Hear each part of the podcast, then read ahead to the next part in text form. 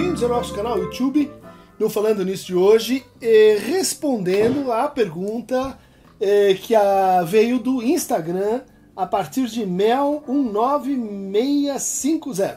O Édipo ainda é o castrador da sociedade? Ou esse mito já está ultrapassado? Se sim, qual outro mito pode substituí-lo? Obrigado. Ótima pergunta, Mel. Uma pergunta que os psicanalistas e e críticos mesmo da psicanálise têm feito recorrentemente, principalmente a partir do trabalho do Guattari Deleuze, uh, o anti-édipo, né, que colocou mais seriamente em questão essa ideia de que o Freud descobre o Édipo numa determinada sociedade, num determinado momento cultural e numa determinada família. Então, aquilo que ele fala do pai, aquilo que ele fala da mãe, o que se espera do filho, a forma como o filho chega, a forma como a filha se torna mulher, tudo isso estaria assim gravitando em torno de algo particular da cultura europeia, do centro da Europa, e que o Freud então e a psicanálise teriam universalizado ou falsamente universalizado. Isso seria então um problema que, que faria com que a psicanálise envelhecesse e que ela não conseguisse cobrir, escutar e acolher formas de, de, subjetividade que não estariam então organizadas por esse paradigma, uh, como você diz aqui, edipiano, que estaria baseado na repressão, no recalque, na interdição, na lei e na interiorização da lei, que seria essa então a função uh, estrutural do complexo de Édipo e do complexo de castração, que é uma parte do complexo de Édipo, para o Freud. Então tua pergunta é sobre a natureza desse mito. Eu concordo contigo, esse é um mito, é um mito que a psicanálise recolheu de outras culturas, né? Então, em primeiro lugar, é, não valeria muito a pena a gente dizer que, bom, isso está concernido ali no século XIX, início do século XX, porque o mito de Édipo vem da, das epopeias gregas, vem da tragédia grega, ele, ele envolve inúmeras reescrituras e releituras. Um, um argumento que que faz a gente perguntar sobre a validade do Édipo é em que nível que nós estamos entendendo o que é o Édipo. Né? nível narrativo, no nível então que você tem aqueles personagens que são como, como papéis fundamentais que a gente então tem que cumprir, se não cumprir está fora, né? ou, ou a gente vai entender o complexo de Édipo como uma estrutura, né? como Lacan propõe e, portanto, o mito lido a partir da sua estrutura. São uh, lugares lógicos fundamentais e, portanto, a resolução do complexo de Édipo seria como que a formalização de um conjunto de contrariedades e contradições, de relações lógicas que fariam o sujeito, então, se relacionar e se incluir em relação à lei a partir da linguagem. Portanto, tudo depende da condição do mito. Né? O Lacan foi recolher e eh, levantar essa hipótese a partir da leitura que ele faz do complexo do, do complexo de Édipo, lido pelo Levi-Strauss, né? nesse trabalho uh, chamado A Estrutura dos Mitos, que está presente no uh, Antropologia Estrutural 1. Mas, se a gente for olhar um pouco mais de perto, essa primazia que as pessoas uh, dão ao complexo de Édipo dentro da teoria psicanalítica, ele é bastante relativa. Né? Na verdade, é quase que assim uma, uma leitura um pouco parcial, um entendimento um pouco parcial, uh, dada até a própria força dessa narrativa na nossa cultura ocidental. Né? Mas, por exemplo, o meu amigo Philip Van Hoyt, junto com Thomas Geisken, nesse livro Psicanálise sem Édipo, ele mostrou que uh, o Édipo é uma descoberta tardia no Freud. E que os primeiros escritos, e os primeiros casos clínicos, por exemplo, Dora, eles não são lidos, eles não são atendidos a partir dessa hipótese do complexo de Édipo.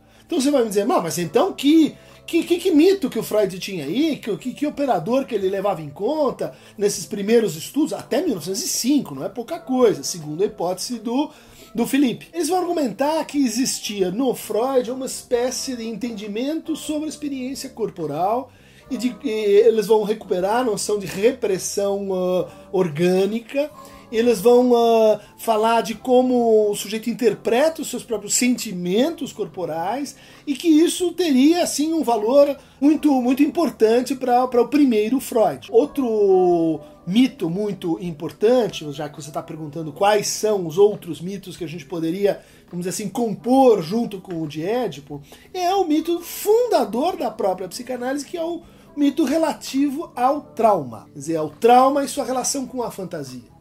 A gente imagina assim, olha, a criança passa por experiências eh, angustiantes, traumáticas, experiências que vêm antes da hora e, portanto, ela se traumatiza. Mas o que significa exatamente se traumatizar? Né?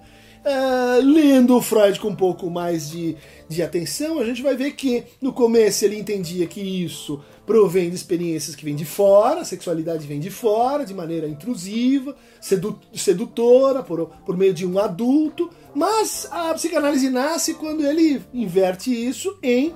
Não, na verdade, a sexualidade ela vem de fora num sentido, mas ela vem a partir de, do próprio sujeito, das fantasias do próprio sujeito.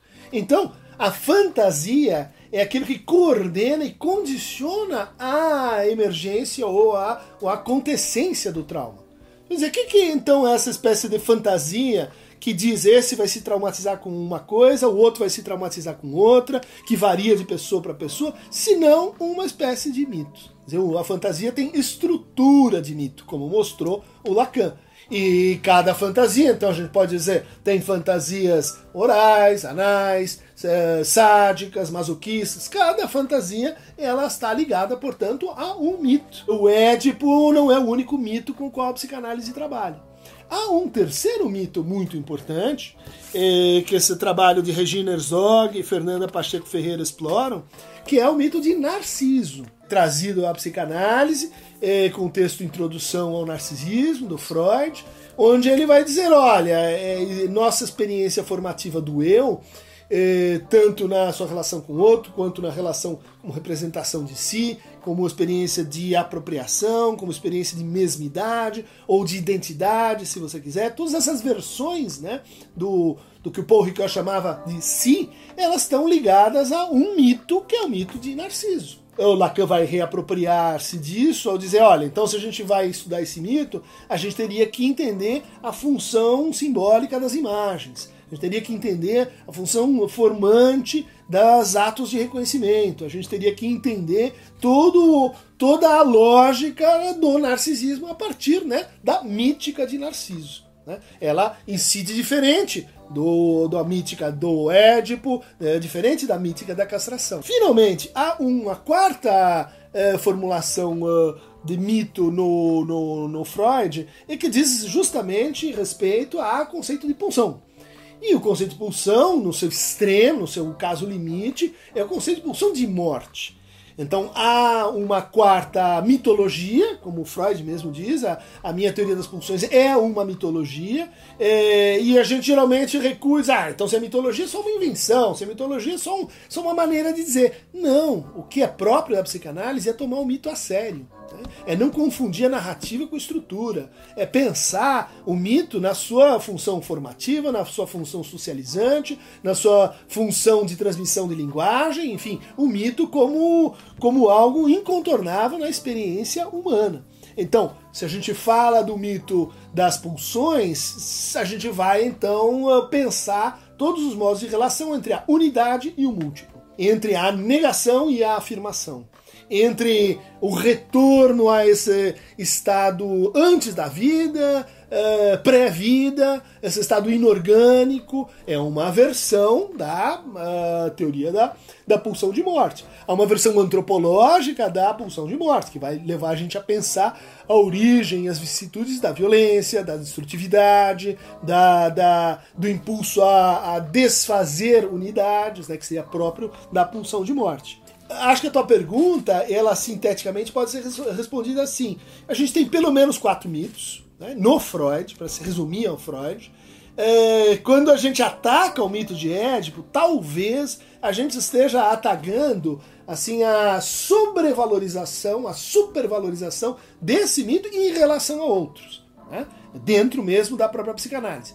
Em segundo lugar, quando a gente critica esse mito, provavelmente ou frequentemente o que a gente está fazendo é criticar um aspecto, um uso teórico e clínico que está sendo dado para o mito. Seja um uso tipificador, seja um uso hermenêutico, seja um uso prescritivo ou normativo. Né? Essa é uma crítica muito importante, muito válida. Né? Quer dizer, não usar o complexo de Édipo como uma instância de normatização do, da, da subjetividade. De tal maneira que aquilo que não funciona conforme o roteiro edipiano, estaria então fora, uh, desviante ou patológico. Não é assim que, em geral, os psicanalistas lidam com isso, apesar de haver esse processo, vamos dizer assim, de edipianização, que, que foi justamente criticado. Bom, uh, Mel 19650 gostaria de indicar para você também é, um vídeo que a gente fez aqui no glossário